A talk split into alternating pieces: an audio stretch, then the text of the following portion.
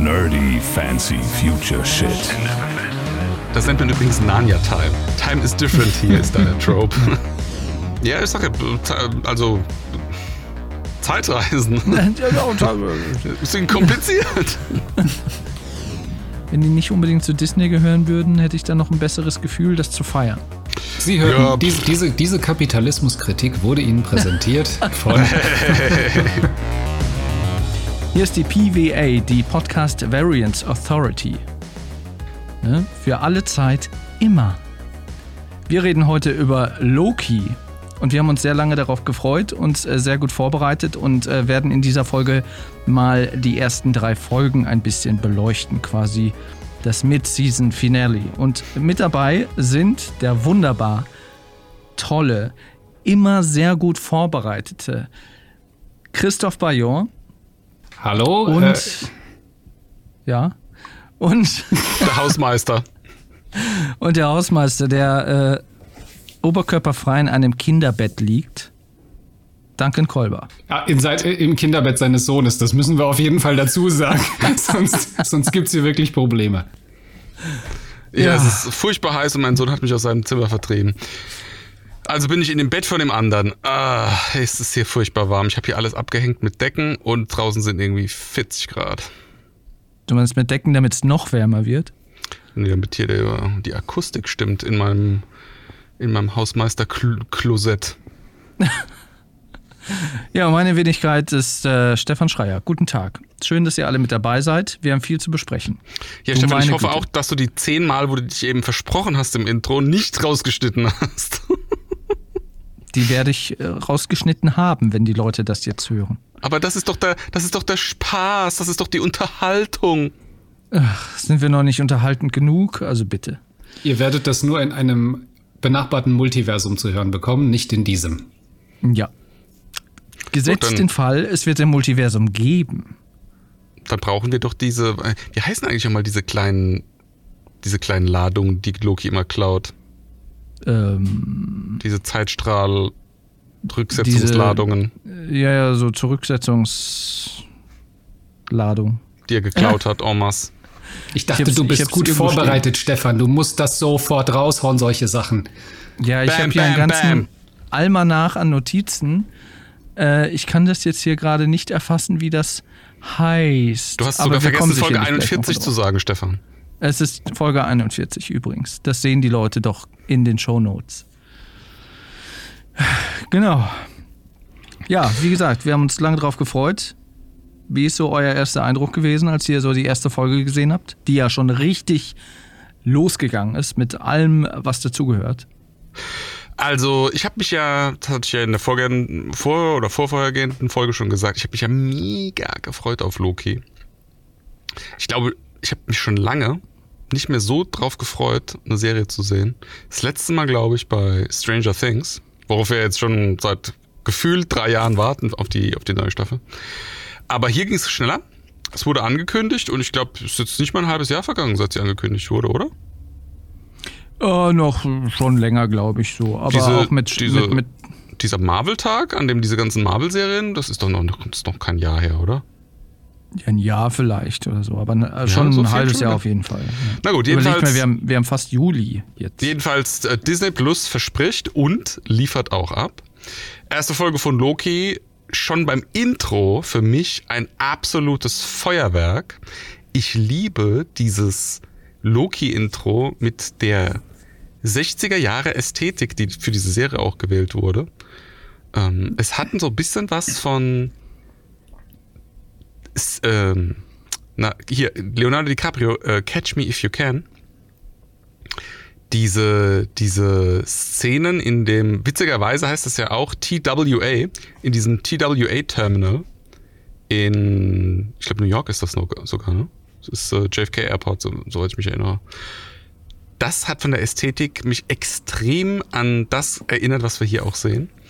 Dann alleine schon die Art und Weise, wie die Schrift äh, Loki im, im, Intro gemacht ist, diese, diese, wie nennt man das? Ransom, Ransom Note, ne? In, auf Englisch, wenn du, ähm, wenn du so ein Erpresserschreiben irgendwie schickst und die Buchstaben ausschneidest aus der Zeitung. Mhm. So ist ja, so ist ja auch hier dieses Intro gemacht, ne? Also Loki immer mit unterschiedlichen Buchstaben ähm, ausgeschnitten sozusagen. Also die ganze Ästhetik von, von der Serie spricht mich maximal an. Ja, es hat ein bisschen was von so, wenn die so in der TVA sind, kommen wir ja auch gleich nochmal drauf, hat es so ein bisschen was von Wes Anderson meets äh, Fallout. Ich weiß nicht, ob ihr die, diese Spielreihe mal gespielt habt, äh, wo es halt auch in einer Postapokalypse spielt und wo so diese ganze, diese ganze, diese ganze Technik, diese Gadgets, das ist so auch so mehr so in den in den, in den 60er, 70ern verortet, obwohl es eigentlich so in der Zukunft ist, so Steampunk-mäßig. Hm. Und ähm, ja, absolut. Ja, äh, es ist ja, also bei Loki ist ja kein Steampunk, das ist ja mehr sowas wie so Retro-Punk, wenn du so willst. Ne? Also diese, diese Zukunft, in der wir sind, mit auch Zeitreisetechnologie, und auch diese, die haben ja diese krassen Keulen, die die Menschen auflösen und äh, noch ganz viel anderen Techniken, Technik-Schnickschnack. Das ist nicht die Zukunft, ne? Nee, nee, ich weiß, es ist nicht die Zukunft, aber trotzdem äh, extrem viel Wert gelegt auf so Retro-Charme. Also das sieht schon, das sieht schon sehr unique aus, sage ich jetzt mal. Ich weiß, was du meinst, bei Fallout ist das auch so mit 60er Jahre Ästhetik gewählt, ne? So diese, diese, ähm, teilweise die Architektur und auch so die Formgebung von, von Produkten und sowas, so von Fernsehern so, und ja. solche Sachen. So, genau, so technische Devices und so weiter ja, oder ja. so so Geschichten wie auch in der Loki-Serie, wo der da entkleidet wird von diesem Roboter, der diesen, dieses Smiley-Gesicht auch in dem Display hat. Das hat mich zum Beispiel auch sehr stark so an Fallout erinnert und mhm. allgemein so die ganze, das ganze Color Grading, das ganze Interior Design und so, das ist alles so, das ist so eine eigene Welt, was die erschaffen haben wo man sagen kann, okay, daran erkennt man auch diese TVA. So, das ist, ist nicht einfach nur irgendein futuristischer Unterbau, äh, wo man sagen kann, ja, das könnte jetzt auch irgendwie äh, Star Trek oder Gott weiß was sein, sondern es hat so einen eigenen Stil bekommen. Das finde ich ist halt wirklich so vom, vom Set-Design wirklich echt schon mal so ein, so ein positiver Überraschungseffekt. Ich finde es auch wirklich überraschend, dass das Marvel gelingt jetzt für jede Serie so ein, ein, eine eigene Ästhetik, ein eigenes Look and Feel zu entwickeln. Ne? Also ist ja jetzt wirklich bei, bei, bei jedem, bei WandaVision, bei The Falcon the Winter Soldier und bei Loki anders. Ja, Christoph wollte was sagen? Ähm, ja, also was ich denke mal für viele den Reiz ausgemacht hat jetzt gerade an dieser Serie ist zum einen, du hast einen Hauptcharakter, der, ich sag mal, freundlich ausgedrückt moralisch ambivalent ist. Ne? Also, oder anders gesagt, geliebter Bösewicht. Ähm, das heißt, man kann, man kann da Überraschungen erwarten. Ne? Also es wäre natürlich viel, viel langweiliger, glaube ich, wenn man jetzt so eine Serie hätte mit, mit äh, Captain America, Steve Rogers. Weil man weiß, der ist ja immer gut. Und Loki, da weiß man es eben nicht. Was, was Steve Rogers ist ein Paladin. Oder so. Und äh, das Zweite, genau, wie ihr schon gesagt habt, also wir, wir, betreten, wir betreten hier ähm, schon eher so dieses, dieses fantastische Territorium. Wobei, ja, WandaVision, das war so eine Spielart davon, aber es war trotzdem so in der Realität grundiert. Aber hier, da kommt so dieses so, so Science-Fiction-mäßige wieder rein.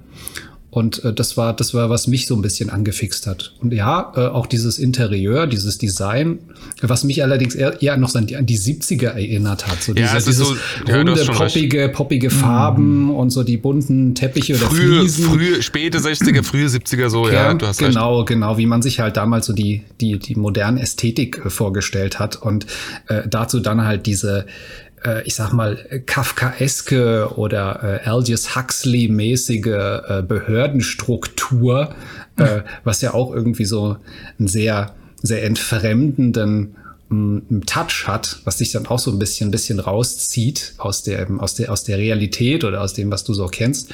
Und, ähm, und äh, absoluter Pluspunkt ist tatsächlich für mich äh, Owen Wilson, der als äh, Möbius einen echt gute, guten Job macht. Mhm. Ich liebe Owen Wilson. Ich liebe alles mit ihm, jeden Film. Äh, ich weiß nicht, er ging mir Anfang der 2000er immer so ein bisschen auf den Keks manchmal in seinen Rollen, wenn er so, so im, in dem Comedy-Sektor auch zu Hause war. Da dachte ich immer so, oh, weil er so auch in seinen Rollen manchmal so auch irgendwie so glatt daherkam. Aber ein gealteter Owen Wilson in, in dieser Rolle, muss ich sagen, auch perfekt gecastet. Ja. Äh, der ist ja auch der ähm, äh, äh der Lieb oder einer der, einer der Lieblingsschauspieler von äh, Wes Anderson. Da spielt er in fast jedem Wes Anderson-Film auch eine Rolle. Hm.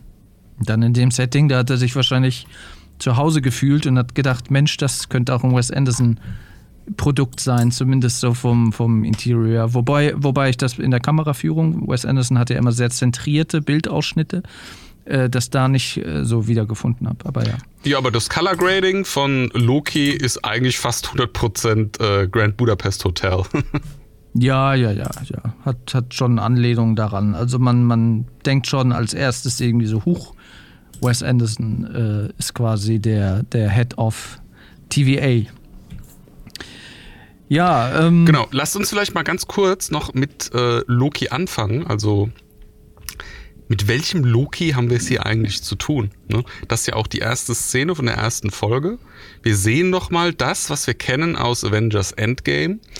In Avengers Endgame machen sie ja eine Zeitreise zurück in das New York, als äh, Loki im, wenn ich mich recht erinnere, der erste, das ist der erste Avengers-Film, wo er New York angreift, oder? Ja, Richtig? genau, genau. Genau. Ähm, wo sie eine Zeitreise zurück die, äh, in den, in den, also aus dem Avengers Endgame in den ersten Avengers-Film sozusagen machen. Also etwas, was man im eigentlichen Avengers-Film auch gar nicht sieht. Und dort tatsächlich eine, also zumindest nach der Theorie der TVA, ja eine alternative Zeitlinie erschaffen, Später lernen wir, dass das nicht so ist, dass das von der TVA gewollt war, aber da können wir später nochmal genauer drüber reden. Jedenfalls geht's hier um, eine, um den Loki, der in New York gefangen wurde und dann durch einen Patzer sozusagen aus Versehen den Tesseract in die Finger bekommt. Und sich dann mit dem Tesseract aus New York wegteleportiert. Was ja. Das ist ja auch ganz interessant gewesen, weil man sieht ja quasi dieselbe Szenerie nochmal, die wir in Endgame gesehen haben, so aus der Sicht von Loki, auch so mit dem auditiven Fokus. Du hörst halt auch nur viel oder nur die Dinge, die um Loki herum passieren. Also es ist quasi nochmal anders aufbereitet worden als die Endgame-Szene. Das ist jetzt nicht eins zu eins die gleiche.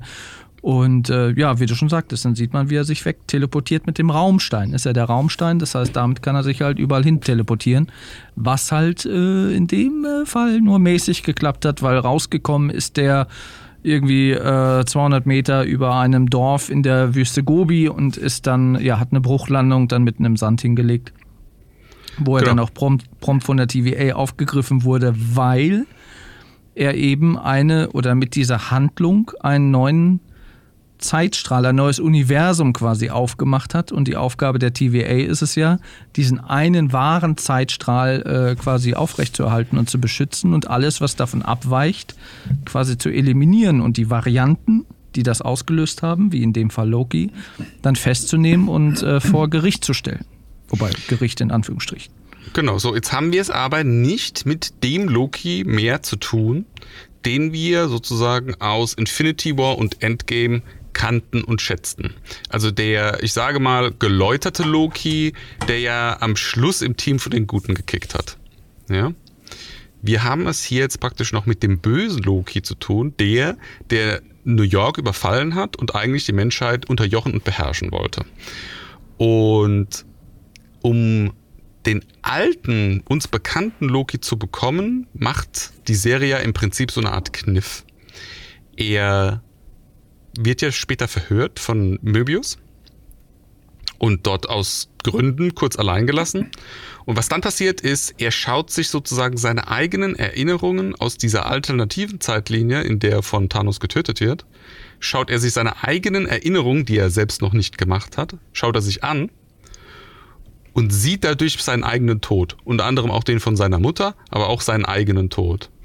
Und das macht ja was mit ihm. Also dadurch wird er ja im Prinzip, so habe ich zumindest die Szene gedeutet, in den Loki verwandelt, den wir auch kannten und liebten aus den mhm. äh, Infinity War und Endgame-Filmen. Ja? Also der Geläuterte, der jetzt nicht mehr so wirklich böse ist. Jetzt mehr so der Anti-Held am Ende dann doch statt der Bad Guy.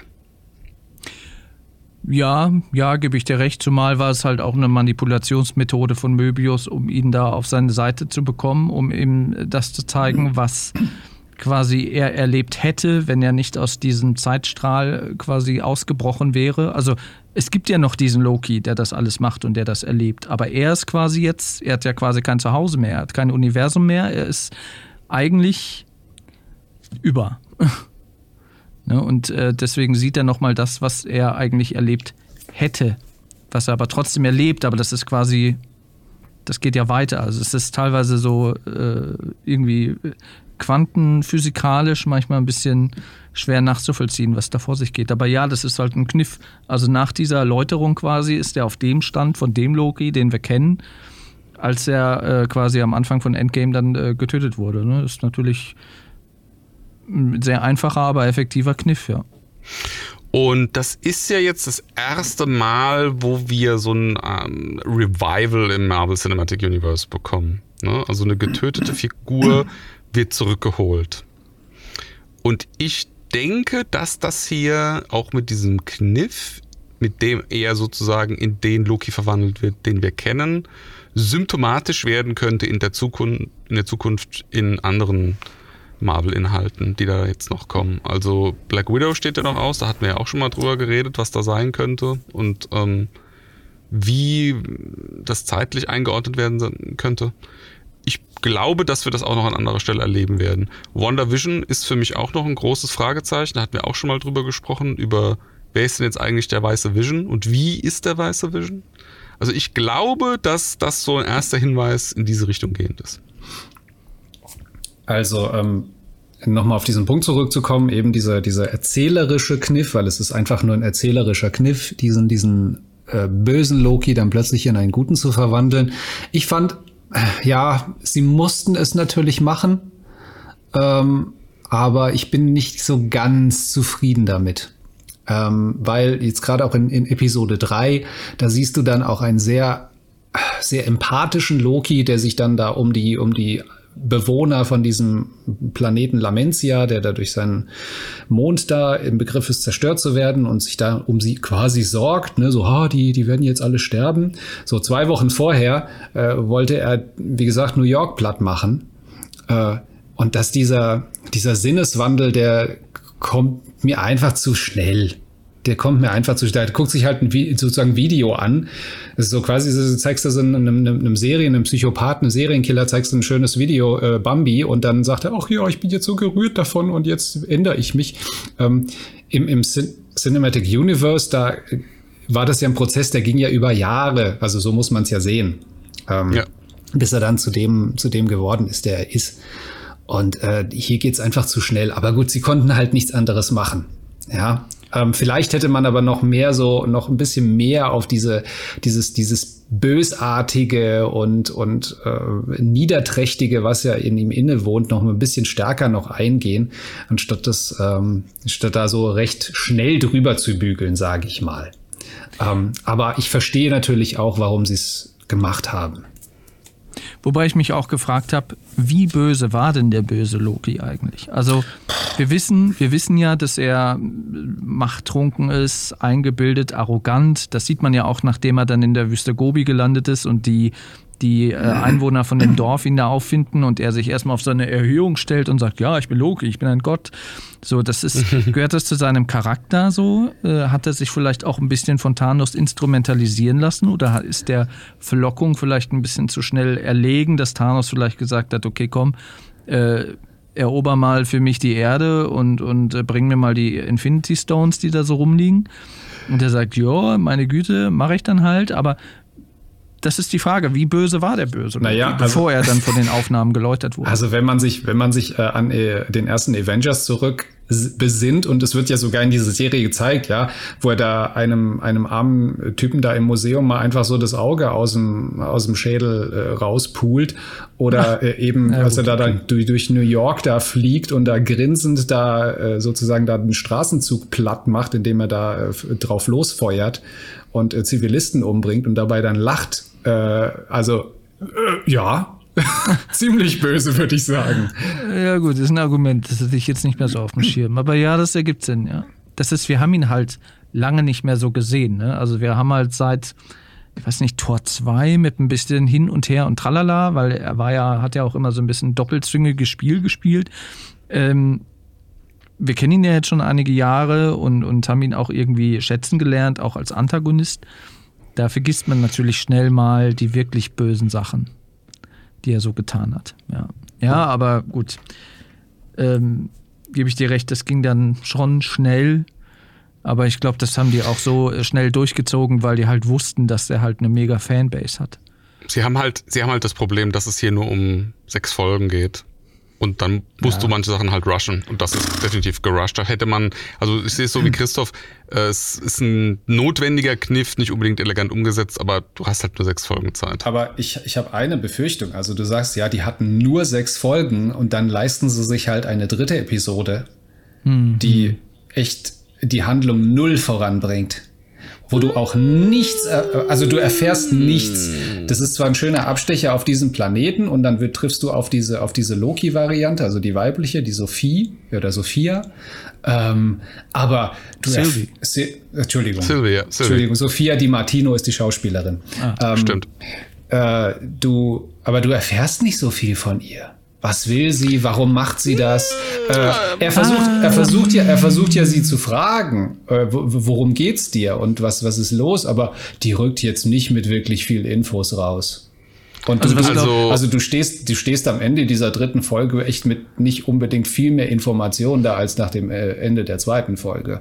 Sehe also ich ein kleines bisschen anders du erfährst ja schon oder, oder kannst zumindest mutmaßen, dass sie A nicht so böse ist, wie sie gemacht wird seitens der TVA als, als Variant. Ich meine, klar, die hat natürlich mehrere TVA-Agenten auf dem Gewissen und so weiter, aber so, sie tut das, glaube ich, auch äh, für eine Prämisse, die wir noch nicht genau kennen, aber wo eigentlich schon, wo man fast schon sagen kann, die führt jetzt, also sie hat schon eine positive Intention und die Herkunft kann man sich eventuell auch herleiten, wenn es denn stimmt, die Theorie, weil es gibt ja die Theorie, dass sie sich nicht Loki nennen, äh, genannt werden möchte, sondern Sylvie, gibt es ja die Theorie, dass sie eigentlich die, die Enchantress ist, die ja Mitglied der Young Avengers ist oder werden wird oder war zu diesem Zeitpunkt, weil sie ist ja jetzt auch nicht mehr so jung, das heißt, das muss schon ein paar Jahre her sein zu dem Zeitpunkt, als sie sie spielt.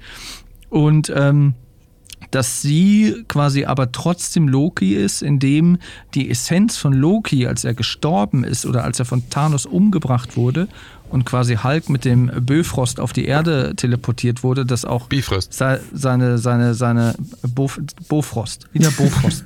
keine, keine Werbung in unserem Podcast. es gibt noch andere Tiefkühlhersteller. Äh, ähm, dass das quasi seine Essenz dann quasi äh, in die Sylvie, die Enchantress, gefahren ist und äh, sie deswegen quasi auch Erinnerung Erinnerungen von Loki quasi auch hat, die so ein bisschen sich überlagern mit ihren eigenen Erinnerungen und so weiter.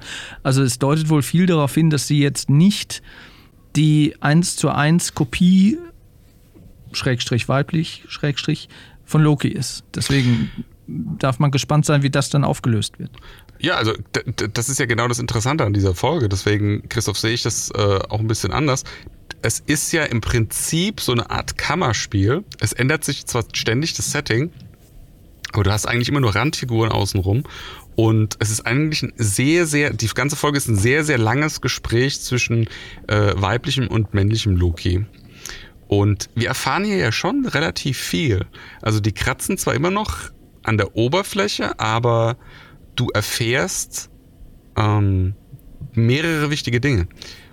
Äh, der erste wichtige Hinweis, finde ich, ist ja schon mal allein die Maske, die Sylvie trägt. Oder ist ja keine Maske, also dieser, dieser Horn, Hornkrone, Ring, wie auch immer du das nennen mhm. willst. Da fehlt ja ein Horn. Das ist ja schon mal ein ganz klarer Hinweis, dass es hier um einen Loki Mephisto. geht. Mephisto. Was? Mephisto, nee. Dass es hier um Loki geht, der irgendwie oder die irgendwie ähm, ja gebrochen ist oder auf jeden Fall eine schlimme ähm, Phase oder irgendein einschneidendes Erlebnis in ihrem Leben irgendwie erlebt hat. Ja? Das ist schon mal der erste Hinweis. Der zweite Hinweis, den erlangen wir dann, wenn sie nach, also wenn sie den männlichen Loki, ich, ich sage jetzt einfach mal Loki und Sylvie, wenn sie Loki fragt, ähm, wie denn seine Mutter war und er von seiner Mutter erzählt und auch äh, klar wird, dass er eine Mutter hatte, die er bis zu seinem Erwachsenenalter kannte, sie hatte das alles nicht, sagt sie ja dann. Also sie, sie kannte ihre Mutter gar nicht oder halt nur so kurz, dass sie sich nicht wirklich daran erinnern kann. Was uns ja auch verrät, dass sie als äh, Sylvie Loki ein ganz anderes Leben erlebt haben muss. Also es ist nicht nur so, dass sie eine, eine minimale Variante mit einem kleinen Unterschied ist, sondern ich meine, gut, das sieht man natürlich auch in ihrem Geschlecht, aber wir haben es hier eigentlich mit einem komplett anderen, also Menschen sind ja nicht Asgardianer oder Asgardianerin zu tun. Das ist schon mal eine wichtige Sache, die in, diesem, die in diesem Gespräch rauskommt. Und was wir über Loki wiederum erfahren, und das finde ich ist der most epic Reveal in der Geschichte des MCUs, ist, Loki ist homosexuell. Und das finde ich einen super, super wichtigen und mutigen Schritt und es passt auch hervorragend zu dieser Woche, in der irgendwie die ganze, die, gefühlt die ganze Welt in Regenbogenfarben sich getaucht hat. Also das fand ich einfach nur toll und da war ich so, da war ich so ein bisschen ergriffen und stolz. Ja, Gut, das, wurde ja, das, das wurde ja schon in der ersten Folge äh, revealed eigentlich, weil da wird eine Akte gezeigt von Loki mit seiner Augenfarbe und dies, das und dass er äh, genderfluid ist. Genderfluid, genau. Ja. Echt? Das ist mir total entgangen. Das sieht man schon in der ersten Folge. Ja, ja. Ja, ja.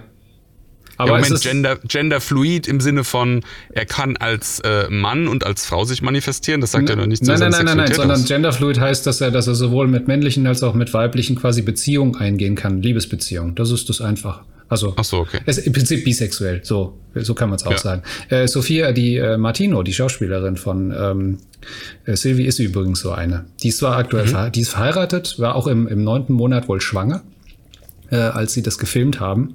Deswegen habe ich mich gefragt, wie haben sie das denn gemacht in dieser eigenen Szene, wo sie dann ihren Mantel Echt? abwirft und äh, da recht Krass. schlank daherkommt. Ähm, vielleicht wurde da irgendwas retuschiert, keine Ahnung. Ähm, aber sie war, also, also als, zumindest als sie die Rolle erarbeitet haben, war sie im neunten Monat schwanger. Ähm, so, ähm, aber es, nee, es ist in sich ja schon konsequent. Also wenn man auf die, auf die äh, Mythologie schaut, ähm, dass die, dass die äh, Götter auch des Olymp und, und sowieso, also die waren, die waren nie wirklich festgelegt zwischen Männlein und Weiblein. Und insofern ist es einfach konsequent, indem man das dann halt auch hier äh, so übernimmt. Ähm, kleiner Ausflug dazu nochmal. Ich habe diese Woche die zweite Staffel auf Netflix von Ragnarök gesehen. Das ist eine skandinavische Serie, die sich quasi auch um die ähm, nordische Mythologie dreht in der Gegenwart, wo quasi, äh, quasi so ein Junge in der ersten Staffel, äh, Magner heißt der, wo der quasi entdeckt, dass er quasi die Fähigkeiten von Thor hat. Das klingt jetzt alles super trashig, wenn ich das so erzähle, aber. Das ist trotzdem, auch eine super trashige Serie. trotzdem, ja, ist nicht ganz uninteressant. Ich gucke es dann halt gerne, weil, weil äh, mich natürlich auch die skandinavischen Landschaftsaufnahmen sehr freuen. Egal, auf jeden Fall ähm, ist der Bruder von ihm in der Serie, entpuppt sich dann quasi auch als, als, als Loki.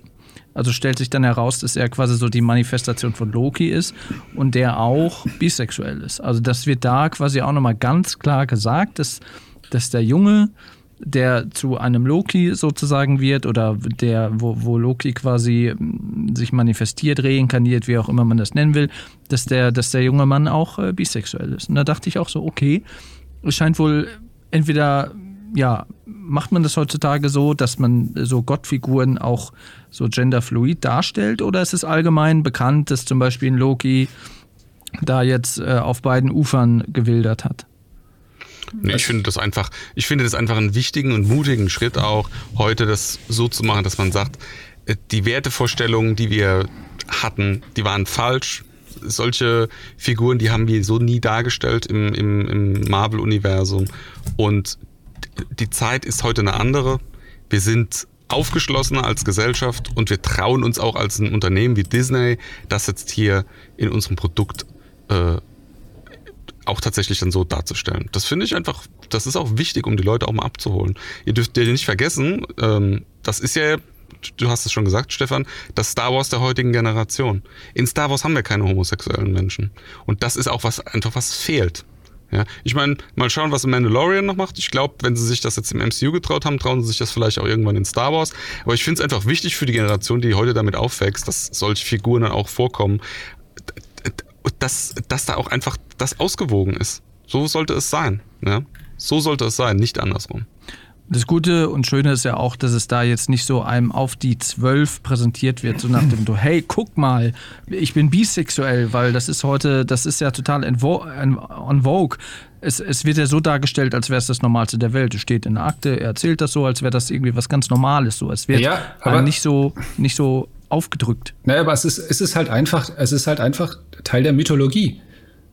In der Mythologie, in der griechischen Mythologie ist äh, Loki tatsächlich ein, ein eben dieser Gott des Schabernacks, der Der nordischen. der nordischen Mythologie, der nordischen Mythologie, der ähm, sowohl Gestalt als auch Geschlecht wechseln kann. Und eben als einer, der sein Geschlecht wechseln kann, macht das natürlich einfach Sinn, dass er dann auch entsprechend, ne, beide Seiten. Ähm, Ja. So, ich, äh, jetzt sind wir ein bisschen vom Weg abgekommen. Ich wollte eigentlich auch eine dritte Sache nennen, die äh, in der dritten Folge ähm, auch ans Tageslicht gefördert wird und die ich für sehr wichtig erachte. Und ich bin mal auch gespannt, was da jetzt noch kommt. Was wird ja das große Thema wahrscheinlich dieser Serie werden. Äh, wir erfahren in so einem beiläufigen Nebensatz von Möbius, dass er gerne Jetski fährt. Und dann später erfahren wir, dass diese TVA-Agentin, die Sylvie Sylvie oder Sylvia? Nee, Sylvie. Die Sylvie ähm, sozusagen mitgenommen und entführt hat, um äh, sie zu verhören, dass die einer Gehirnwäsche unterzogen wurde. Und dass die eigentlich nicht äh, ein TVA-Wesen ist, von der TVA erschaffen, sondern dass sie eigentlich ein entführter Mensch ist.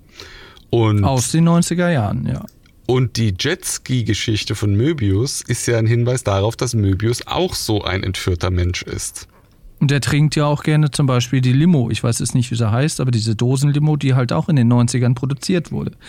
Ähm, das deutet, wie, wie du schon richtig sagst, ja darauf hin, dass die wahrscheinlich nicht freiwillig da reingeraten sind, aber denken, die würden diesen Job schon immer machen und die würden, wurden quasi auch für diesen Job geboren oder erschaffen von den Timekeepern und so weiter.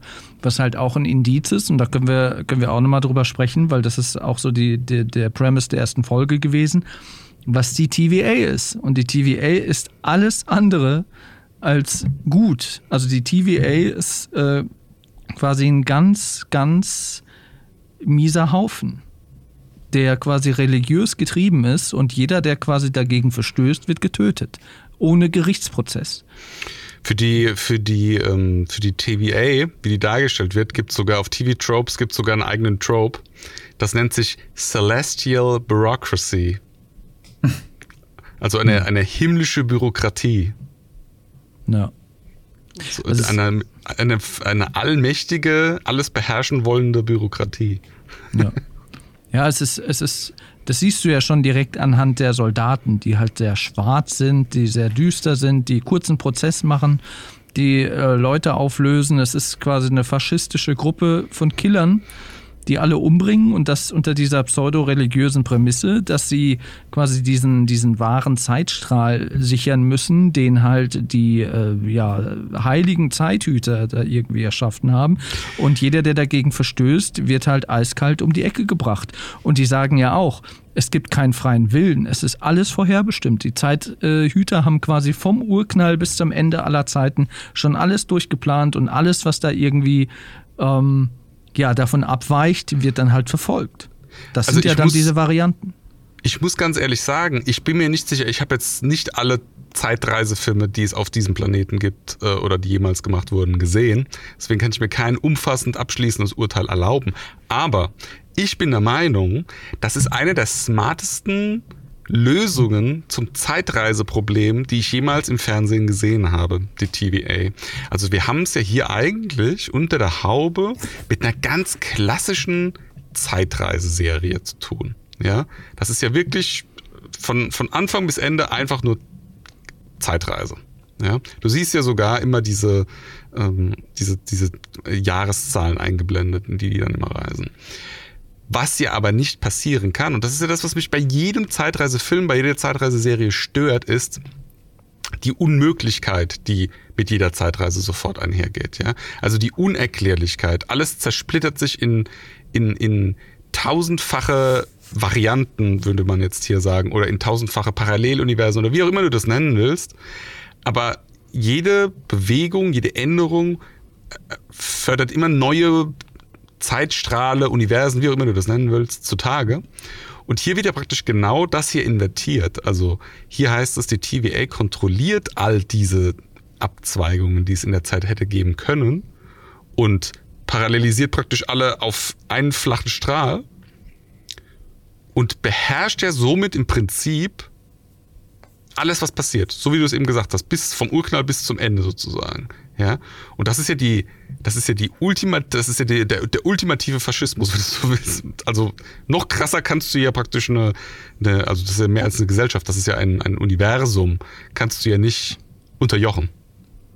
Wir haben uns ja auch immer gefragt, so was, kann, was kann denn irgendwie noch böser sein, äh, noch finsterer als die Pläne von Thanos, als mhm. er quasi bei Endgame sagt, okay, äh, gib mir den Handschuh, ich mache jetzt halt alles platt.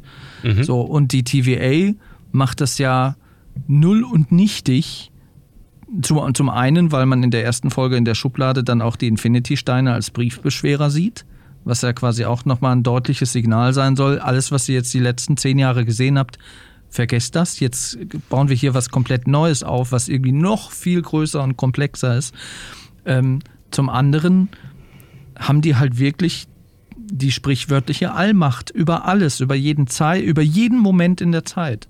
Und das ist ja, das ist ja das, was, was ja auch angekündigt wurde, auch von der Prämisse im MCU, dass es da als nächsten Antagonisten den äh, Kang the Conqueror gibt, wo wir auch noch gleich mal was zu sagen können, weil die TVA, das stinkt halt alles zum Himmel. Also ähm, ich glaube zum Beispiel nicht, dass es diese drei Zeithüter gibt, weil dafür sieht der eine Zeithüter beispielsweise in diesem Gerichtssaal, den man da sieht, der quasi hinter äh, äh, Ravonna, äh, äh, äh, die Richterin, Ravonna heißt, ne? Renslayer, Renslayer, genau.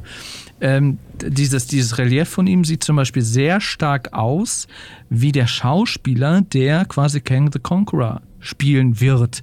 Deswegen ist zum Beispiel die Frage, ähm, Loki will ja eine Audienz bei den Zeithütern und möchte am liebsten die TVA stürzen, weil er denkt, geil, wenn ich das hier beherrsche, habe ich quasi die Macht über, über alles und jeden Zeitpunkt und überall.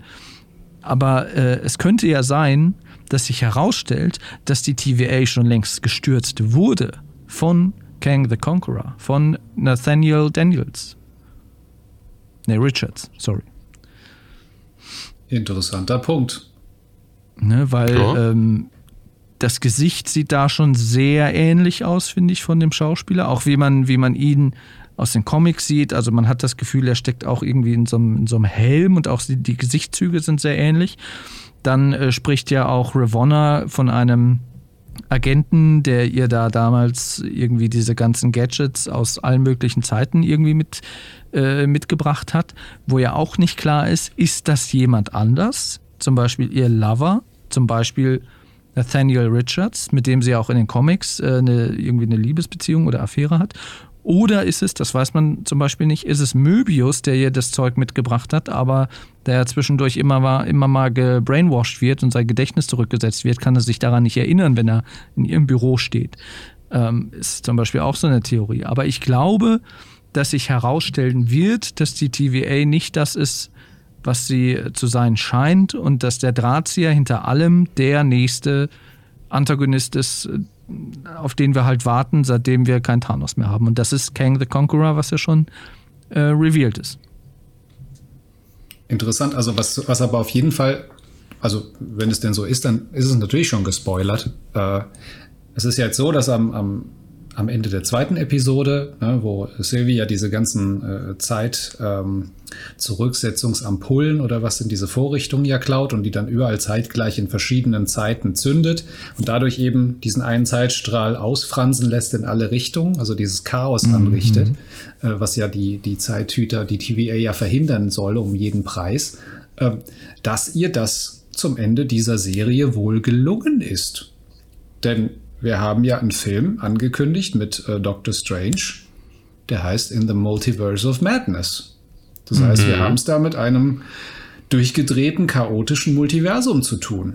Und ja, das, ist, das, das, das, entsteht hier gerade. Also insofern, Spoiler. Das, kündigt, das kündigt ja auch die, das kündigt ja auch die Miss Minutes an, also die, die sprechende Uhr in dem, in dem Erklärfilm die halt sagt, ja, äh, wenn das, äh, wenn die Zeitlinien nicht alle zusammengefasst sind zu einem, dann entsteht quasi äh, ein Multiverse und das wäre ganz schön Madness, wenn das passiert. Deswegen ist das, deutet das schon darauf hin, dass halt Chaos herrscht. Und die Frage ist natürlich, ist dieses Chaos eigentlich nicht das, was es sein sollte? Also, dass alles so seiner Wege geht, dass es quasi ja nicht das eine vorbestimmte Schicksal für alles gibt, sondern dass halt, dass halt das, das äh, alles variantenreich ist und dass sich das hier und dort immer abzweigt und dass jeder seinen eigenen Willen hat und so weiter. Äh, ist es das, was es eigentlich sein sollte? Und zum Beispiel die TVA, Schrägstrich vielleicht auch Kang the Conqueror, war derjenige, der damals in die Zeit zurückgereist ist und gesagt hat, okay, ich kontrolliere das jetzt alles, indem ich das jetzt alles zusammenfasse zu einem Zeitstrahl. Also es ist schon sehr komplex. Also ich glaube, ja. die Auflösung werden wir, werden wir irgendwann bekommen. Und meiner Ansicht nach kann es schon sein, dass Sylvie durchaus die Enchantress ist von den Young Avengers. Und die hat ja quasi diese Konfrontation mit Kang the Conqueror, die wir ja auch irgendwann sehen werden. Der tritt ja auch zum ersten Mal in dem äh, dritten Ant-Man-Film auf, in Quantumania. Die hat das ja alles schon erlebt und kennt die Hintergründe, warum, wieso, weshalb, was ihre Motivation ist, zusammen mit diesem überlagerten, mit dieser überlagerten Loki-Reinkarnation, ähm, äh, ist es halt ihr Ziel, die TVA zu stürzen, sprich Kang the Conqueror zu stürzen. Und all das sehen wir dann ja quasi nochmal in der MCU-Timeline, äh, wenn die Young Avengers auch nochmal etabliert sind, die einen eigenen Film bekommen, weil wir dürfen ja auch nicht vergessen, äh, es wurden schon mehrere Young Avengers äh, eingeführt. Also nicht eingeführt, aber sie wurden schon äh, gezeigt. Ja. Das war einmal Patriot in Falcon and the Winter Soldier, äh, Rickon and Speed in, in Wonder Vision, die ja auch Teil der Young Avengers sind, und die Enchantress, sprich äh, Sylvie, mir ist jetzt der Nachname entfallen, ist ja auch ein Young Avenger. Aber sie ist zu dem Zeitpunkt, wie sie jetzt quasi dargestellt wird, ja nicht mehr young. Ne? Aber zu dem Zeitpunkt äh, war sie das. Das heißt, wir werden wahrscheinlich auch in kommenden Serien und Filmen eine junge Silvi noch mal sehen. Weil also es kann kein Zufall, ganz kurz, es kann nämlich kein Zufall sein, dass äh, meiner Ansicht nach äh, da eine, die Lady Loki spielt, Sylvie genannt werden will, wo wir doch äh, an verschiedenen Stellen schon Young Avengers eingeführt bekommen haben und eine davon auch Sylvie heißt. Und diese Enchantress ist ja auch quasi eine Magierin, die quasi auch so ein bisschen dargestellt wird mit grüner Magie und so weiter. Also es gibt schon einige Parallelen, wo das was darauf schließen lässt und äh, dass das irgendwie kreuz und quer in den ganzen Timelines irgendwo mündet. Und die TVA ist quasi so der, der große neue Villain mit Kang the Conqueror an der Spitze. Serie gelöst. also das, das würde ja erklären, sie, also sie braucht ja auf jeden Fall einen sehr starken Motivator. Ja, also das, was sie da macht, alleine überhaupt die, die TVA zu kennen, ist ja schon mal ein Kunststück für sich genommen. Ja, also selbst Loki wusste nicht, dass es die gibt. So und dass sie nicht nur die TVA kennt, sondern dass sie die auch in ihre Bestandteile zerlegen will, das bedarf ja eines wirklich starken Motivators. Das, was du jetzt gerade gesagt hast, Stefan, würde das ja auf jeden Fall erklären. Woher kommt denn dieser Wunsch überhaupt? Was, was ist denn so eine starke, was ist denn so ein starker Motivator, dass er dich dazu bringt, so eine super krasse Geheimorganisation erstmal aufzuspüren und dann in, in, in Wohlgefallen aufzulösen? Und sie scheint ja auch schon, und ich glaube, das sagt sie auch, die ist ja schon seit Jahren, führt sie ja schon diesen Kampf. Also nicht erst seit, seit gefühlt gestern, wo Möbius sagt, oh, wir haben da in Südfrankreich im äh, 15. Jahrhundert irgendwie einen Mordfall gehabt, da hat jemand unsere Agents da irgendwie abgemurkst, sondern das scheint ja schon äh, laut TVA-Zeitrechnung oder auch seit nach ihrer eigenen Zeitrechnung schon seit Jahren so zu gehen. Also ich finde schon, es ist es ist äh, durchaus interessant, äh, das mal ebenso zu durchdenken und wie du das eben dargestellt hast, Stefan, und was das dann auch für Auswirkungen hat auf die künftigen Filme. Und äh, Duncan hat das ja vorhin auch erwähnt, so wie, wie verhält sich das dann vielleicht mit der Geschichte von Black Widow? Also vielleicht ist dieser Film tatsächlich kein sozusagen eine Recap oder einfach ein Rückblick in der Vergangenheit, sondern wird einfach irgendwie in einem alternativen Universum eine Geschichte weitererzählt. Ähm, lustiger äh, Fakt oder äh, vielleicht so ein Hinweis, der auch darauf hindeuten kann, dass jetzt in den künftigen Filmen Charaktere, die schon nicht mehr existieren, wieder auftauchen in, in Shang-Chi in The Legend of the Ten Rings, in dem Trailer, der ja jetzt rausgekommen ist vor kurzem. Da gibt es einen Moment, da sieht man, wie er in einer Arena gegen Abomination kämpft. Das ist ja dieser äh, Bösewicht in, in diesem Hulk-Film mit äh, Edward Norton damals. Also nicht der allererste, sondern der danach kam, ähm, wo Tim Roth, dieser sich dann quasi auch dieses Hulk-Serum spritzen lässt und sich dann auch in so ein Monster verwandelt. Und das ist dann Abomination, aber der wird dann halt da gekillt. Oh, und äh, es sieht so aus, als ob er in Shang-Chi halt lebt. Ähm, und das ist vielleicht auch, auch so ein kleiner, kleines Zwinkern mit dem Auge, so hier, da passiert vielleicht was. Ähm, ich, ich bin wirklich sehr, sehr gespannt, wie sie das alles lösen werden. Also das, der Reiz dieses, dieses, dieses Multiversums, das so weiter jetzt fortbestehen zu lassen, ist natürlich, dass du die Möglichkeit hättest, ähm, alles irgendwie zusammenzuführen. Das heißt, du könntest jetzt irgendwie die Fantastic Four, sei es jetzt, die, gut, die werden sie wahrscheinlich mit neuen Schauspielern auflegen, weil die anderen Filme kannst du in die Tonne treten. Aber du könntest beispielsweise mhm. die X-Men könntest du rüberholen. Du könntest einen Wolverine, wenn Hugh Jackman noch Bock hat oder sich entsprechend gut bezahlen lässt, könnte er sich da einen Auftritt vielleicht äh, äh, vorstellen. Ähm, gut, die ähm, die Jennifer Lawrence, die wirst du wahrscheinlich um kein Geld der Welt mehr in diesen blauen Ganzkörperfummel reinbekommen. Ach, Aber das war Jennifer Lawrence. Ja, ja, stimmt. ja, ja. Die hatte, die hatte ja richtig keinen Bock mehr. Deswegen in Apocalypse oder da kommt sie gar nicht mehr drin vor, so richtig mit diesem Kostüm. Ähm, wobei das war ja kein Kostüm, das war einfach nur beklebte nackte Haut. Was auch ganz nett war. Eigentlich, ähm, eigentlich, eigentlich nackte Haut. Aber ja, also wie gesagt, du hättest halt ja die Möglichkeit, das alles irgendwie zusammenzuführen. Vielleicht auch irgendwie Venom äh, und, und, die, und die ganzen verschiedenen Spider-Mans. Das wäre auch, hm. das wäre das wäre ein richtiger Mindfuck, ja, wenn du plötzlich Andrew Garfield und äh, Tobey Maguire und Tom, äh, Tom Holland quasi irgendwie in einem, in einer Szene irgendwie drin hättest, so wie halt äh, Spider-Verse. Aber ich glaube, dahin bewegen wir uns, Christoph. Ich glaube, wir bewegen, wir, wir, wir steuern da gerade ganz mit sehr hoher Geschwindigkeit ja, es drauf ist, zu. Es ist halt die Frage, ob man, ob man sich das tatsächlich das traut, so zu machen, oder, oder ob das dann halt tatsächlich irgendwann ab einem bestimmten Punkt die Zuschauer auch überfordert. Ja. Weil du dann, weil du dann schon so viel, so viel Wissen haben musst und so viel, Uff, weiß ich nicht. Also es Aber wir haben das Problem, was Stefan gerade auch angedeutet hat. Wir haben im Moment keinen Antagonisten mehr. Und der Antagonist, der kommt, ja, ähm, den, den kannst du nicht ankündigen mit, ja, der ist krasser als Thanos, bumm, da ist er.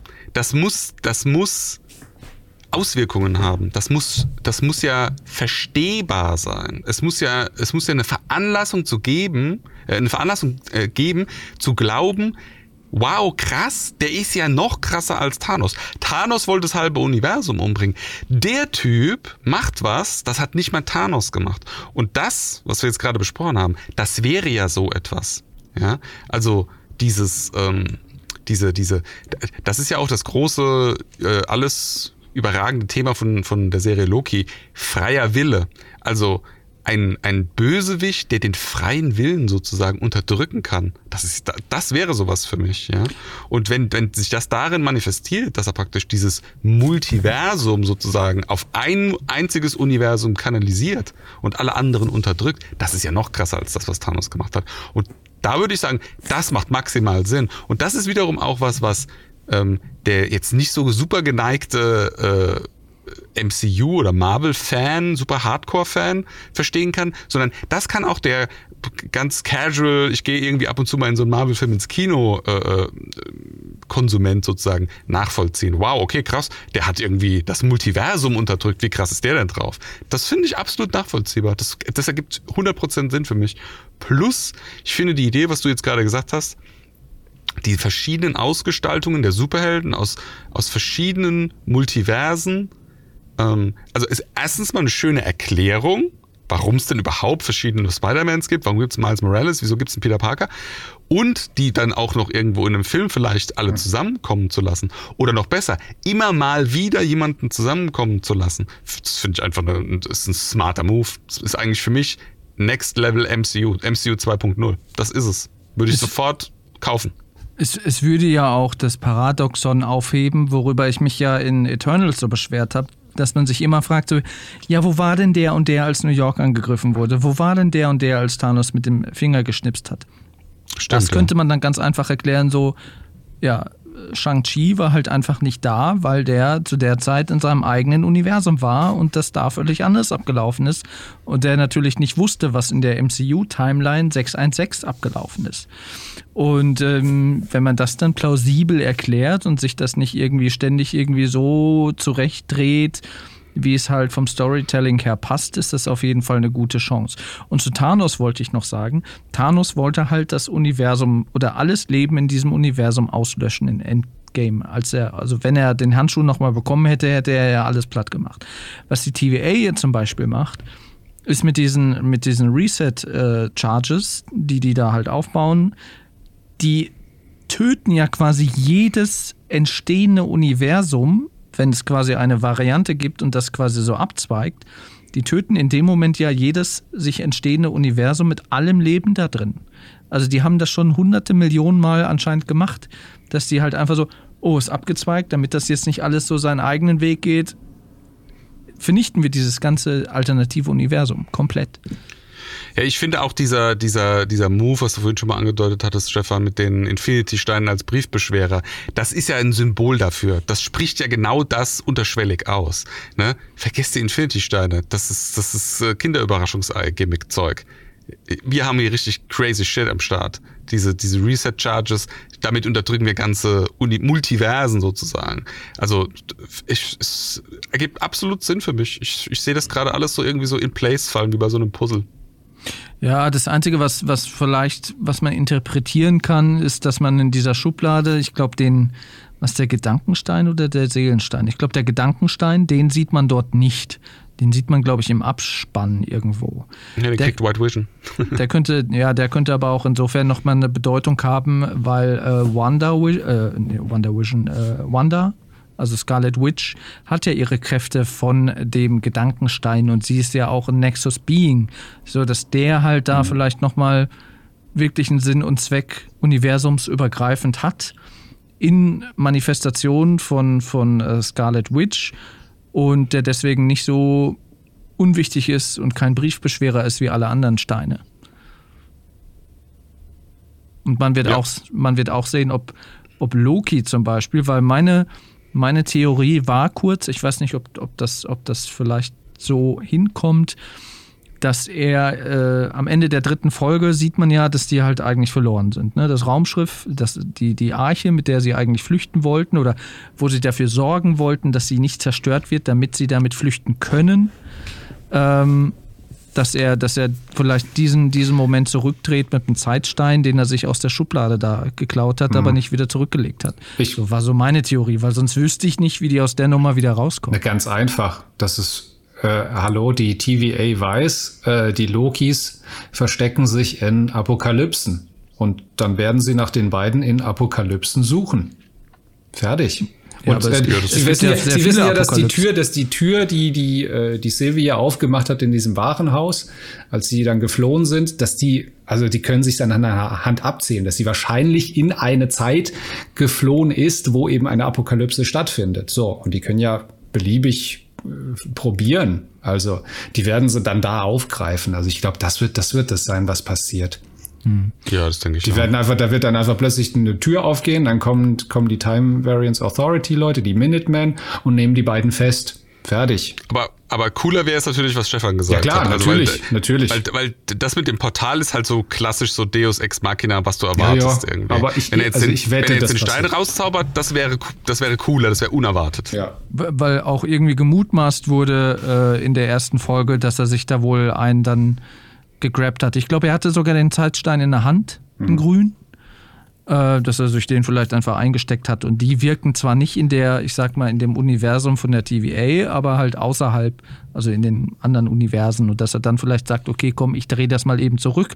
Wir gehen in die Arche, die Arche startet, es klappt alles und dann kommt die TVA, weil dann quasi eine, ein, ein, ein, neues, ein neues Universum aufgegangen ist, weil die Apokalypse ja dann doch nicht stattgefunden hat.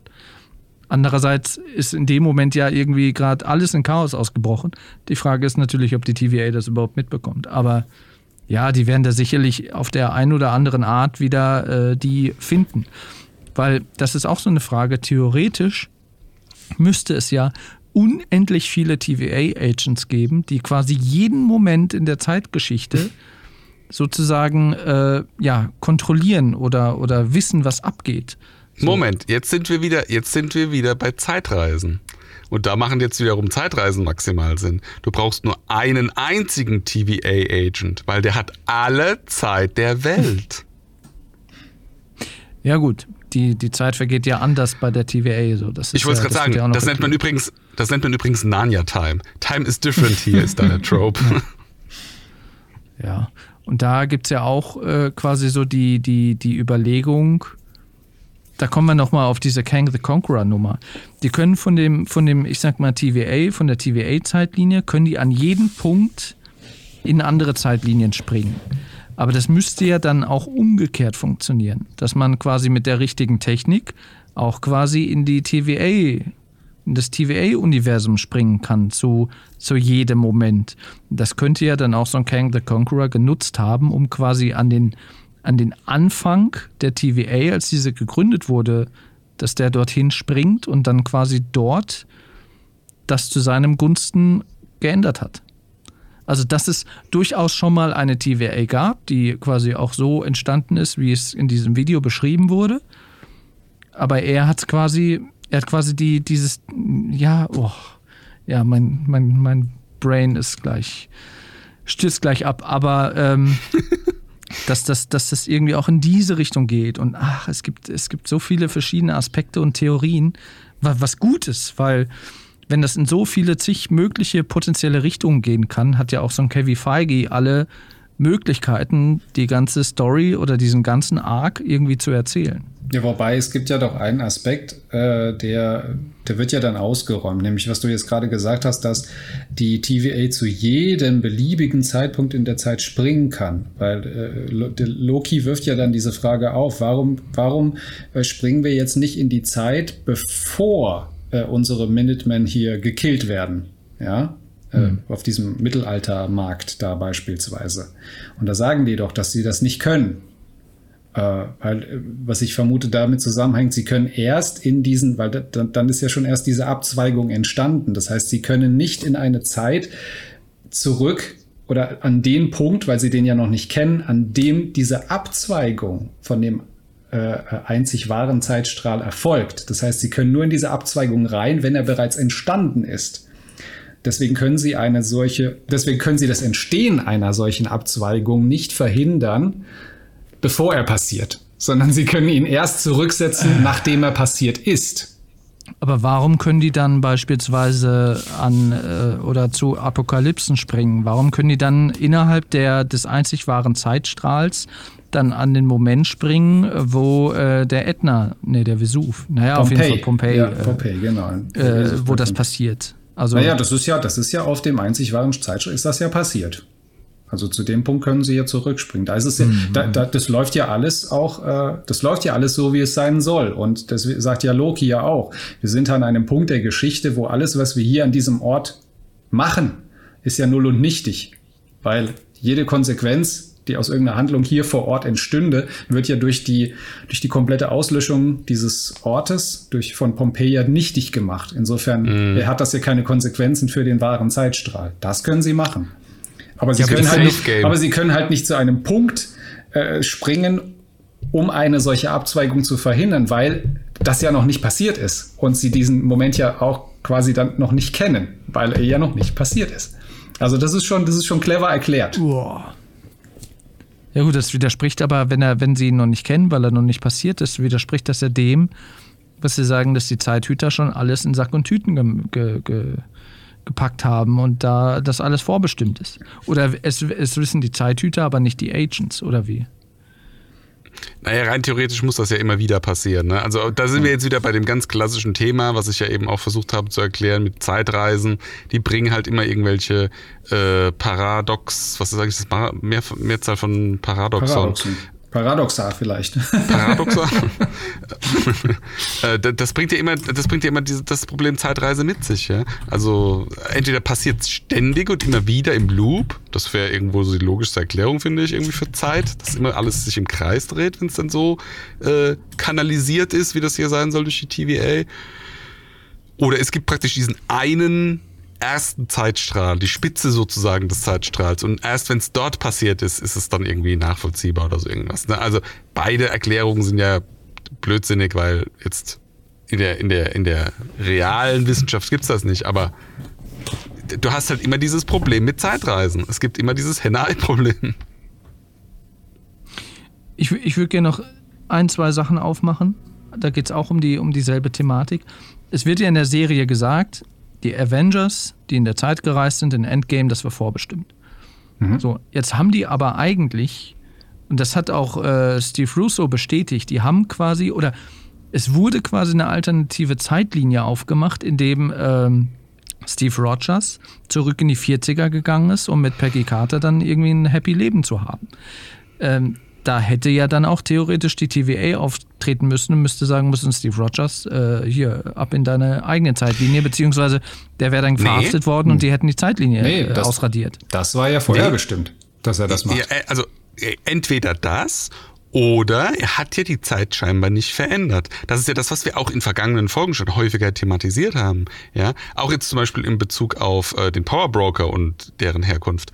Ähm, vielleicht wusste, er weiß ja, wie die Zeit abgelaufen ist und was für Dinge passiert wären. Vielleicht hat er ja einfach sein Leben gelebt und parallel dafür gesorgt, dass trotzdem alles genauso abläuft, wie es ohne ihn in dieser Zeitlinie abgelaufen wäre. Und in also, dem Moment, wo er das macht, gibt es ja auch keine Variante in Anführungsstrichen.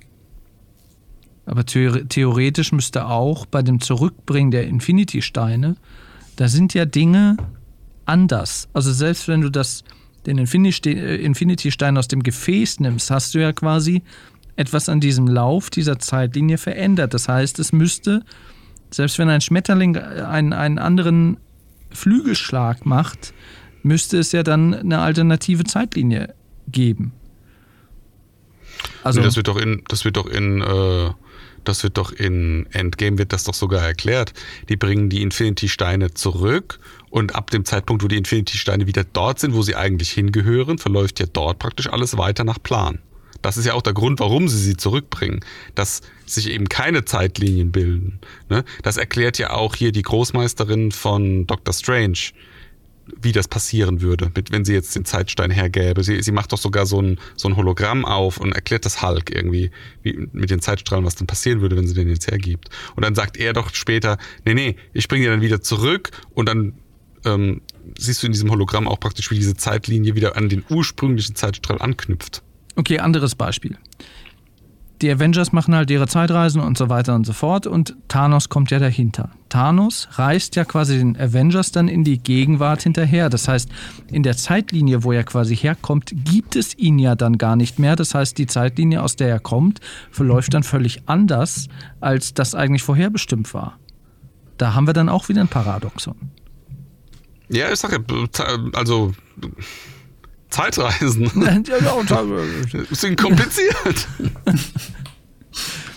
Und dann noch, dann noch eine Sache, die fand ich auch sehr interessant. Äh, Doctor Strange guckt ja in äh, Infinity War äh, diese 14 Millionen Möglichkeiten an, wie man den Karren da wieder aus dem Dreck zieht. So, und es, er sagt ja, es gibt eine Möglichkeit, es gibt nur eine Möglichkeit, wie die gewinnen. Jetzt müsste man ja davon ausgehen, dass wenn es nur einen gebündelten Zeitstrahl gibt, dass es quasi auch nur, dass er eigentlich nur eine Möglichkeit sehen kann, wie das passiert.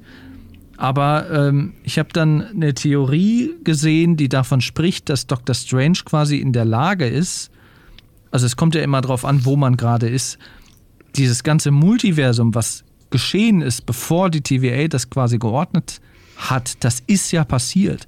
Und er kann quasi äh, zu diesem Zeitpunkt zurückreisen und dann gucken, was in diesen Paralleluniversen, die in diesem Multiversum, was es ja schon mal gab, was da quasi, was da quasi passiert ist, da konnte er dann reingucken und schauen, wie sich diese Zeitlinien entwickelt haben. Äh, gleichwohl es ja diese, diesen, diesen gebündelten Zeitstrahl gibt, der quasi so als, als eine Variante äh, sich dann quasi, die dann quasi passiert. Achtung, jetzt kommt der wichtigste Spruch der, der Folge. Zeit ist relativ. also, wenn du jetzt mal dich in Strange reinversetzt, Und wenn du jetzt mal annimmst, es gibt ein Multiversum und es gibt eine TVA, die dieses Multiversum sozusagen in ein, in ein Universum komprimiert hat und diese ganzen Zeitstrahlen abgeflacht hat dann ist ja trotzdem das alles passiert, irgendwann durch die TVA kontrolliert worden und ab einem gewissen Zeitpunkt wieder äh, als Baum sozusagen in Multiversen oder verschiedene Zeitlinien aufgedröselt worden. So, wenn jetzt Strange sich das betrachtet, sieht er ja das ganze Bild. Er sieht ja nicht praktisch nur diese Phase, wo oder diese, diese, diese, diesen Abschnitt des Zeitstrahls, wo es praktisch nur ein Universum gibt, sondern er sieht ja alles. Er sieht vorher das Chaos mit den Multiversen, er sieht den flachen Zeitstrahl und er sieht hinterher praktisch auch wieder diesen Baum mit den Multiversen. Ja, das sage ich ja, dass er quasi in die Vergangenheit blickt, als es noch ein Multiversum gab. Daher nimmt er ja diese 14 Millionen Möglichkeiten. Ob er das jetzt genau. auch in der Zukunft also, also das, ob, er, ob, er, ob, er, quasi den Moment, das wäre halt interessant mal, äh, da müsste man ihn mal fragen, ob er quasi ähm, auch diesen, diese Zeit gesehen hat, als das Multiversum wieder entstanden ist. Das, Und die Frage, ja. mhm. die Frage ist zum Beispiel auch, weiß er, warum es oder weiß er, dass es äh, zu dem gegenwärtigen Zeitpunkt äh, oder als er da äh, Infinity War und so weiter, weiß er, dass es da nur eine Zeitlinie gab? Und dass es mal ein Multiversum gab und geben wird? Also kennt Eigentlich er, weiß er das und Eigentlich weiß er, warum das, so ist?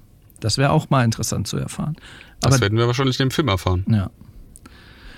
Aber Boah. ruf doch gerne mal bei ihm in der Sprechstunde an, mach den ja. Termin.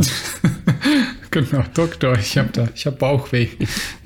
da muss man immer so lange auf einen Termin warten. ja, boah. Mir brennt jetzt schon wieder der Kopf. Ja, aber das finde ich, ja. find ich eigentlich einen ganz, ganz interessanten Punkt. Dass er quasi in Infinity War quasi in die Zukunft geblickt hat, die entstanden sein wird, wo wir jetzt in der Serie Loki sehen, wie sie entsteht. mhm. Nämlich die mit den Multiversen. Finde ich lustig. Ja, also wenn es so käme, dann wäre es ja wirklich ziemlich deep. Das ist schon. Also, also dann, also dann ziehe ich wirklich den Hut. Also dann haben sich die Leute, die sich da hingesetzt haben und dieses scheiß MCU sich da ausgedacht haben und wir erzählen jetzt hier das und dann erzählen wir in der Phase das und dann in der dritten, vierten, fünften und dann erzählen wir das und dann führen wir das zusammen. Also die haben sich da, also Hut ab wenn das so ist. Wenn es so läuft, dann wirklich Chapeau. Dann mhm. muss man wirklich sagen, das ist dann Next Level. Aber, aber wie gesagt, ja, aber so bis jetzt haben sie sich echt keinen großen Patzer erlaubt. Also so gut wie das durchdacht ist, das hätte ich mir für die äh, diese Star Wars Trilogie, die ja nicht existiert, äh, ne? Ja. 7, 8, 9, hätte ich mir das mal gewünscht. Ich meine, klar, Absolut. die haben natürlich auch da Comic-Vorlagen und so, wo sie ja. sich natürlich auch draus bedienen können und so weiter. Aber trotzdem sitzen da halt Leute, die sagen, okay, wir müssen da jetzt was Plausibles und Gutes mhm. irgendwie zusammenzimmern, was halt äh, sowohl Comic-Fan als auch Comic-Nicht-Fan, was jeder kapieren kann. Eben. Und dann rauchen die Köpfe so lange, bis sie dann halt zu einer Lösung kommen. Und das ist dann halt das, was wir jetzt sehen. Und im Star Wars-Universum ist es halt so, dass Kathleen Kennedy irgendwie gesagt hat: Ja, Ryan Johnson, mach mal. Ja, J.J. Abrams, mach, mach, mach mal. Oh, das passt gar nicht zusammen, was ihr jetzt hier zusammengeschustert. Egal. Ja, gut, zu der Verteidigung von, von Marvel oder äh, irgendwo dann auch von Star Wars muss man ja sagen, MCU ist ja prä-Disney. Also die, die, die Genese von, vom MCU hat das ja äh, um, ach Gott, ich glaube ein Jahrzehnt oder sowas äh, äh, äh, war das ja vorgelagert. Ja, noch schlimmer. Da hätte man ja viel früher auf, die, äh, auf den Gedanken kommen können, uh, Kevin, Kevin Feige hat da echt einen Plan davon, so müssen wir es auch mit Star Wars machen. Ja, ja, ja das stimmt absolut, das sehe ich genauso. Naja, aber da driften wir ja auch schon wieder ab. Naja.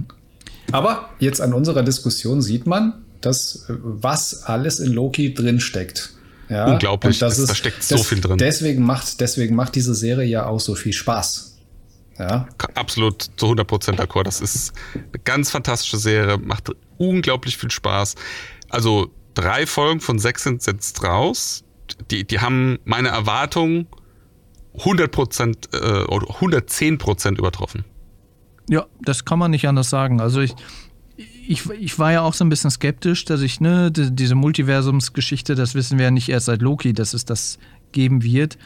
Wo ich auch dachte, so, na, wie die das wohl einführen, wann die das einführen und ob das alles irgendwie so Sinn ergibt und so. Aber die nehmen sich halt, auch weil es eine Serie ist, ich meine, gut, es sind nur sechs Folgen, aber die nehmen sich dann halt die Zeit, das richtig behutsam, vernünftig, schlüssig einzuführen.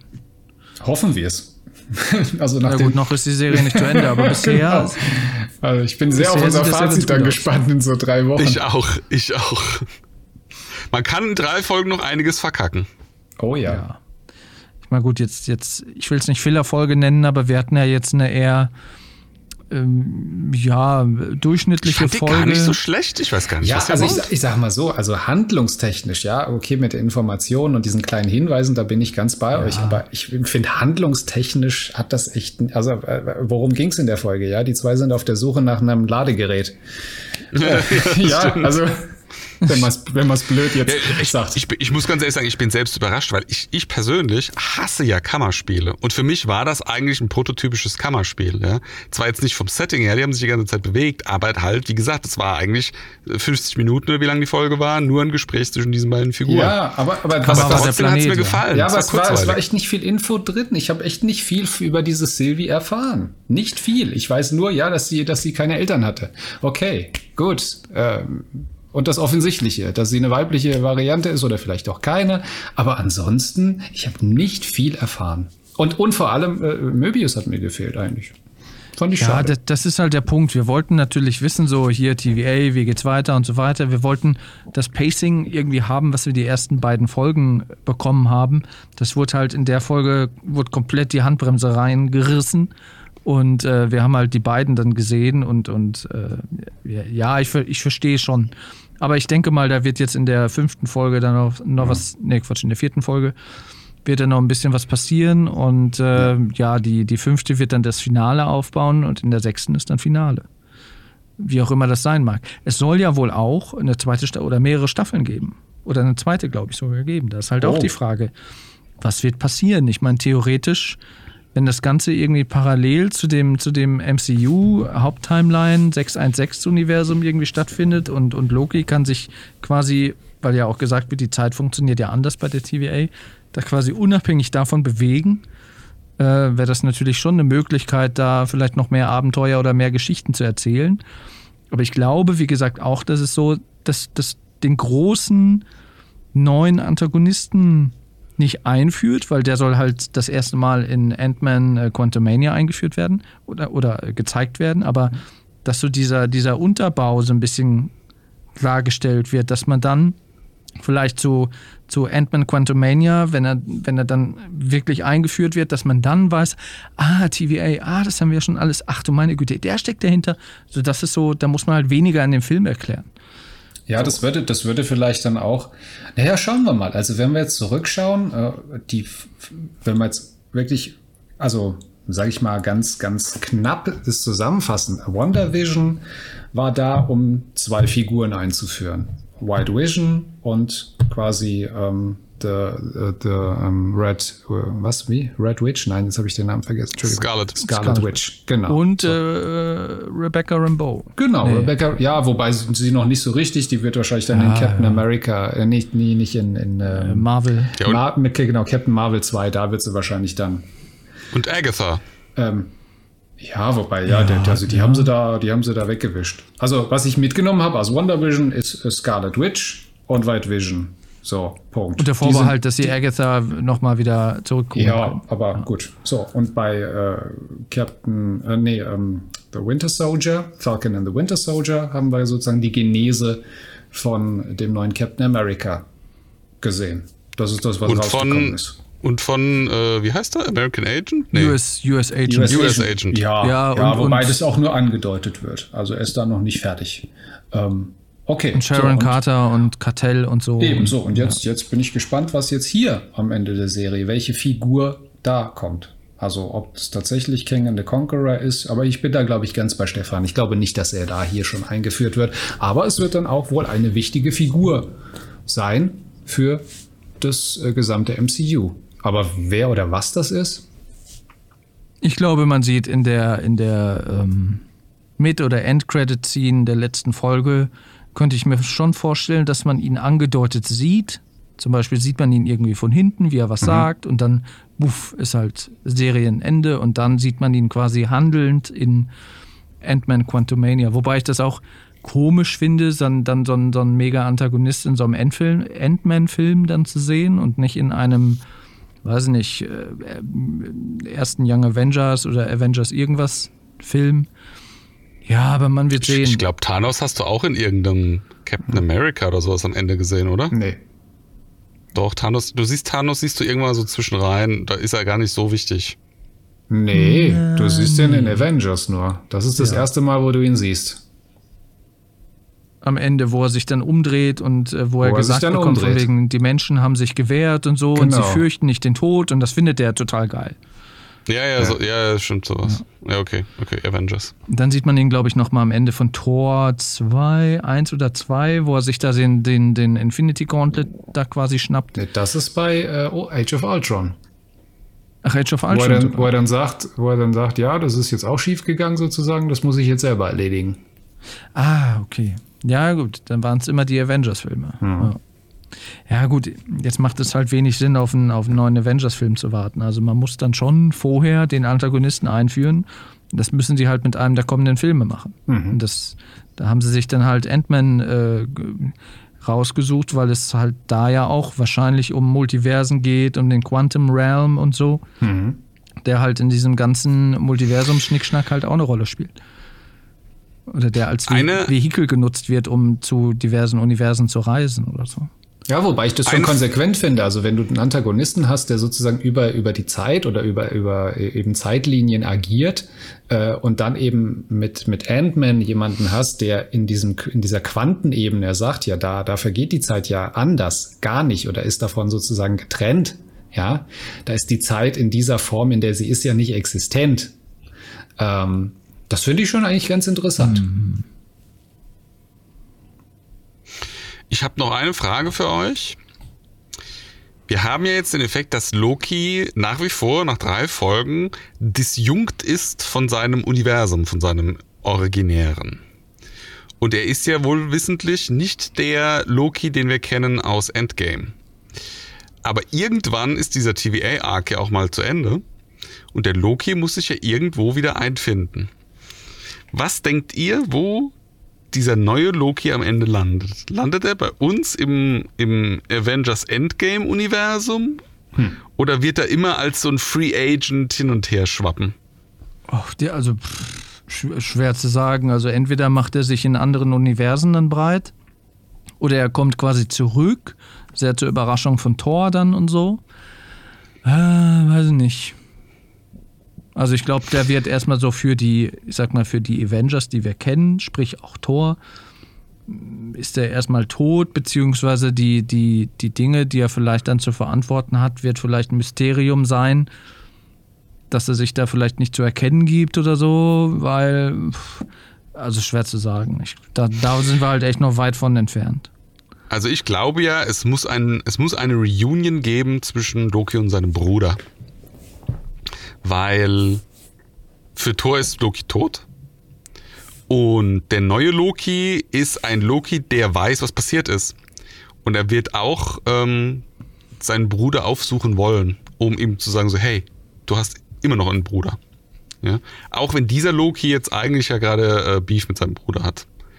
Ähm, aber das ist ein anderes Thema. Witzig finde ich in dem Kontext, was Thor am Schluss von End, ich glaube es ist Endgame, ne? Am Schluss von Endgame sagt, da sagt er nämlich zu Peter Quill, jetzt sind wir die Asgardians of the Galaxy. Das finde ich ja geil, wenn es am Ende so läuft, dass Loki auch bei Guardians of the Galaxy mitspielt. Also beim, beim dritten Teil der äh, nächstes oder nächstes Jahr. Ja, nur weil er jetzt auch ein Asgardianer ist und er sagt Asgardians oder also ja, das finde ich jetzt ein bisschen weit hergeholt. Aber Möglich ähm, ist es. Glaube ich nicht. Aber ich wollte noch was sagen zum Thema äh, ähm, Loki wurde umgebracht von Thanos. In dieser Rückblende, die ja auch Loki sieht, finde ich, hört man 8000 Prozent deutlicher, wie sein Genick knackt. Also das hast du ja in dem Film hast du nur so gehört so irgendwie, ne? Und, und in dieser in dieser Szene bei der TVA hörst du halt so gefühlt. Also das da habe ich auch gedacht, so, wow, okay. Weil du hast die Szene vor Augen gehabt, die wird in dem Mhm. Moment, glaube ich, gar nicht gezeigt. Du siehst ja nur die Reaktion von Loki, was auch echt gut gespielt war von Tom Hiddleston. Ja. Du hörst dann halt dieses Krrr, wo ich dachte so, wow, okay. Aber es war echt immer noch der, der, der großartigste Moment, äh, wie du einen Bösewicht halt noch, noch mal einführst. Ne? Also wir hatten ja alle so eine Vorstellung von Thanos durch diese kleinen Anteaser-Schnipsel und dann, wenn er dann da auftaucht, erstmal dann den Hulk quasi dann zu Brei prügelt Ja. und dann einfach Loki, einen der, der meistgeliebten, gehypten Charaktere und dann einfach mal einfach ohne mit der Wimper zu zucken erwürgt und das war schon, also das, das war richtig Ja. gut, das war richtig gut geschrieben und ähm, weil da wusstest du, okay, also mit dem ist wirklich nicht zu spaßen. Und gleich auch mal in den ersten fünf Minuten. Ne? Eben, eben. Das war echt gut. Ja, ja gut. Bewertung heben wir uns bis zum Ende auf, aber ich glaube, wir sind alle hyped, ähm, sodass das, glaube ich, die Frage überflüssig ist, stand jetzt. Aber wir werden sehen. Also ich muss noch an der Stelle mal erwähnen, dass ich mich an eine Zeit erinnere, als ein Mandalorian zu Ende gegangen ist und diese ganzen Marvel-Produkte ja jetzt noch nicht äh, da waren. Zwar angekündigt in der Pipeline, aber jetzt äh, erstmal nur am Horizont gelummert haben. Warte Mir mal ganz kurz, bevor, bevor du weiterredest. Ich kann mich an eine, an eine Zeit erinnern, wo wir über Marvel gesprochen haben und du das abgehatet hast bis zum geht nicht mehr. Äh, das muss eine alternative Zeitlinie gewesen sein, Stefan. Ich, ich kann das alles raussuchen und hier reinschneiden. Aber ich bin, glaube ich, ich habe, glaube ich, keinen ich- Bock, das rauszusuchen. Ich wollte es gerade sagen, so wie ich dich kenne, machst du das eh nicht. Weil ich nicht mehr weiß, in, in, in welcher der vielen Folgen das war. Aber es war Du relativ müsstest am dir jetzt Anfang. erstmal 40 Folgen anhören und rausschneiden. Egal. Ähm, nee, worauf ich hinaus wollte, ist, dass ähm, mir damals, als äh, der Mandalorian die Season zu Ende gegangen ist, es schwer fiel, diese lange Zeit zu überbrücken, bis, bis jetzt dieses Jahr an Weihnachten dann die dritte Staffel von The Mandalorian bei Disney Plus kommt. Aber ich sagen muss, also da hat sich Disney in dem Fall absolut selbst übertroffen mit dem, was sie hier an äh, Marvel-Feuerwerk abfeiern. Es wird nicht langweilig. Es wird wirklich nicht langweilig. Es ist mal besser, mal schlechter. WandaVision war besser als The Falcon and the Winter Soldier. Es war auch anders, ja. Also das finde ich ist ein Pluspunkt. Sie, sie, sie, sie, sie wechseln hier auch die Genres, sie wechseln hier auch die Gangart. Äh, ich finde es sehr, sehr interessant und ich muss sagen, als äh, als, als, als Universum, was sie hier geschafft haben. Jetzt mal losgelöst vom Superhelden-Mythos. Alleine ähm, die, die, die, Gangha die Gangart, wie das hier präsentiert wird, finde ich, ist äh, meisterhaft. Also es ist wirklich super kurzweilig. Es, also ich, ich sehe mich auch bis Weihnachten nicht irgendwie in Langeweile verfallen, weil da kommen ja jetzt ständig irgendwelche neuen Sachen, die du dann konsumieren kannst. Ja, gebe ich, dir- geb ich dir recht. So der Wermutstropfen, den ich manchmal so habe, ist halt so, es ist halt Disney. Es ist halt so der Primus. Es ist so der FC Bayern der Streamingdienste. So, das ist so, oder der, der, ich sag mal, Ja, der. das würde ich jetzt nicht sagen. Das ist nach ja, wie vor nicht der Netflix. Streamingdienste, aber der, der, ich sag mal, Unterhaltungsunternehmen, der Konglomerate. Ähm, das ist so für mich immer so der Wermutstropfen. Und wenn die dann noch irgendwie eins nach dem anderen irgendwie da sich einverleiben, boah, da muss man sagen, dann, wo sind die Alternativen? Ich meine, klar, die machen es halt bei, bei, bei Marvel Studios natürlich richtig, äh, bei, bei Star Wars mittlerweile auch, wenn es um einen Dave Filoni und ähm, John Favreau geht, ja. Manchmal denke ich mir, ach, wenn die nicht unbedingt zu Disney gehören würden, hätte ich dann noch ein besseres Gefühl, das zu feiern. Sie hörten, Ja, diese, diese, diese Kapitalismuskritik wurde Ihnen präsentiert von. ja, war ich, ja, natürlich. Das ist schon richtig. Irgendwann, irgendwann kommt alles von Coca-Cola. Oder Amazon. Ja. am Ende des Tages muss es Geld verdienen, das ist auch klar. Ne? Also wir haben es hier mit einer Gelddruckmaschine zu tun. Das wird sich auch nicht ändern. Nie.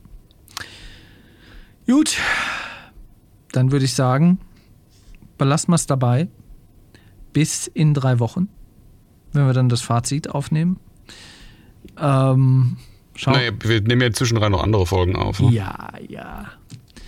Und es kommt ja auch noch äh, For All Mankind, wenn du das nicht schon hochgeladen hast. Naja, diese Folge hier ist eigentlich erst veröffentlicht, wenn For All Mankind schon veröffentlicht wurde. Von daher, die haben die geneigten Hörer ja jetzt schon konsumiert. Ja, ja, ja. Das, ja. Hörerinnen. Futur, Hörerinnen. Futur 2. genau, werden es konsumiert, ha- verkonsumiert haben worden sein. Nein. Egal. Gut, Übrigens, dann. äh, äh, du hast vorhin Stranger Things äh, erwähnt. Der wird ja auch gemutmaßt, also das hatte ich irgendwo in News, glaube ich, gesehen gehabt bei YouTube in so einem Newsformat, dass die wohl noch drehen und dass das mit der Post-Production sicherlich bis frühestens, also dass es das frühestens Ende des Jahres, wenn nicht sogar 22 erst geben wird. Echt jetzt? Also mit Halloween 21 wirst du, glaube ich, wieder enttäuscht werden. Du liebe Güte. Irgend, bald sind die Verkackt. ganzen Darsteller erwachsen. Ja, verkackt kann ich dann nur sagen. Verkackt. Ja, mal gucken. Aber trotzdem, da freuen wir uns auch drauf. Das, ist, das wird dann der Moment sein, der Netflix wieder einiges an Abonnenten reinspült. Oder wieder Abonnenten, mal gucken. Äh, ja, jeder Streamingdienst ist halt so ein bisschen. Guckt halt, dass er sich da irgendwie positionieren kann mit seinen Highlights. Ne? Und wie gesagt, Disney mit Disney Plus und dem ganzen Marvel und Star Wars Content, die äh, rollen da gerade das Feld richtig von hinten auf. Oder seit, seit zwei Jahren ja eigentlich schon. Aber ja, das, die machen als weiter. Gut, dann würde ich sagen, that's a wrap. Wir sind am Ende.